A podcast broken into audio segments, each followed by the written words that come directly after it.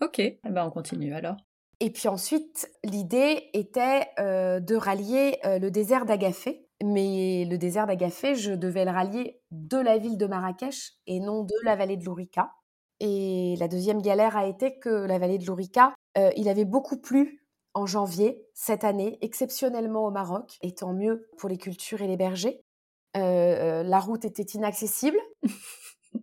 il, a il a évidemment fallu changer de route avec mon petit coéquipier, avec ma batterie solaire. Il n'y avait pas beaucoup de soleil ce jour-là qui ne fonctionnait plus. Et avec l'allume-cigare pour charger le portable qui ne fonctionnait plus non plus. Aïe. Voilà, et qu'il faut quand même arriver dans le désert d'Agafé, sachant qu'en février, le soleil se couche relativement tôt, avant 17 heures. Et je voyais l'heure qui tournait avec ma petite qui me disait c'est pas tout à fait sérieux. Et on n'a pas pris beaucoup d'eau. Nous n'étions pas au mois d'août. Heureusement. Mais cependant, elle n'avait pas tort. Et nous avons fini par arriver dans le désert d'Agafé vers 17h30, 18h30. Bon. Ah voilà, avec euh, une voiture qui a tenu, euh, des pneus qui ont tenu, pas mal de boue et des essuie-glaces qui fonctionnaient à la main et avec un petit coup de chiffon chacune. Ah oui, quand même. Et euh, le désert d'Agafé, il faut savoir que c'est fait exprès, c'est délibéré, c'est ce qu'on m'a expliqué. Rien n'est indiqué. Ah. C'est-à-dire que les campements, excepté les campements de luxe, et il n'y en a pas beaucoup pour préserver ce site, euh, rien n'est indiqué. Alors forcément, sans GPS, c'est un peu compliqué. Mais comment t'as fait? Et qu'il n'y a pas grand passage à cette heure-ci. Et nous sommes tombés sur un, un gentil monsieur en pétrolette qui nous a indiqué comme il a pu le chemin, mais sans y aller comme ils font d'habitude, où ils nous précèdent, parce que lui devait rejoindre Marrakech et que c'était quand même à 45 km de Marrakech. Et nous, sommes arrivés sur un village berbère sur la droite et ça ne me semblait pas être bien là.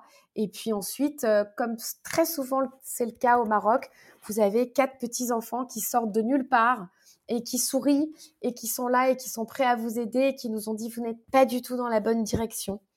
Et là, ça commençait à faire long et je sentais l'angoisse de cette petite fille de 8 ans derrière monter et qui devait commencer à sentir la mienne. Oui, bah oui. Et mmh, nous avons fini par arriver à 19h30 à la pause où nous avons posé, c'est le cas de le dire, euh, la voiture et nos pieds et nos valises et nous sommes arrivés dans un lieu magique perdu au milieu du désert d'Agafé qui est une véritable oasis de bien-être qui semble très luxueux, mais qui au fond est peu ostentatoire, mais qui reste très confortable par rapport à la situation du lieu. Et euh, nous en avons profité pendant 24 heures et nous nous sommes remises de, nos émotions euh, pendant 24 heures. Voilà.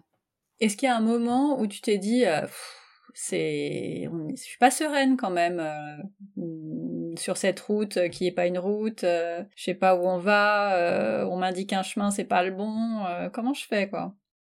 Oui, oui, et c'était la deuxième fois dans, je dirais la troisième, mais la première, il y avait l'insouciance d'avoir 18 ans et on était quatre.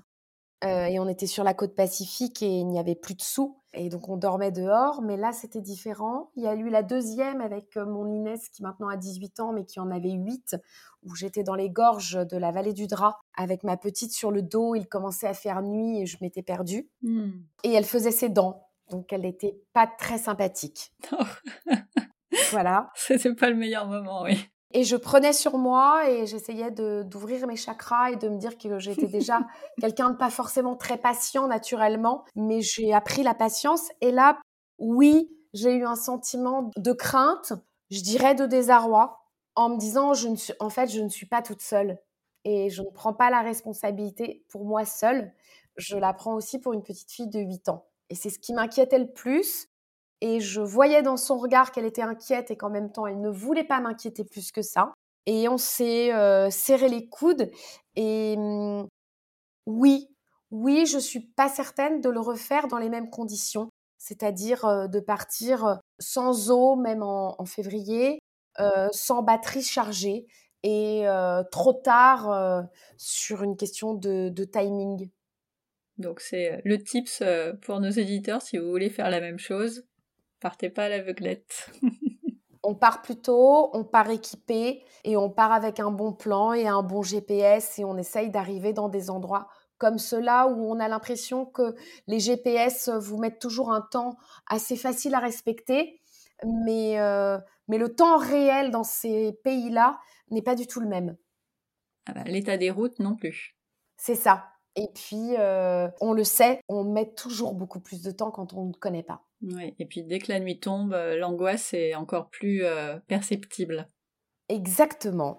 Donc ça, ça a, fait partie un petit peu de la, de la deuxième galère qui s'est quand même bien terminée, où on a eu une, bonne étoile à nouveau euh, sur, euh, ce départ euh, à la pause.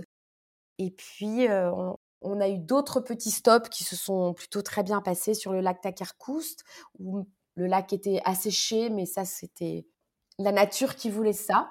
donc ça, ça nous allait très bien.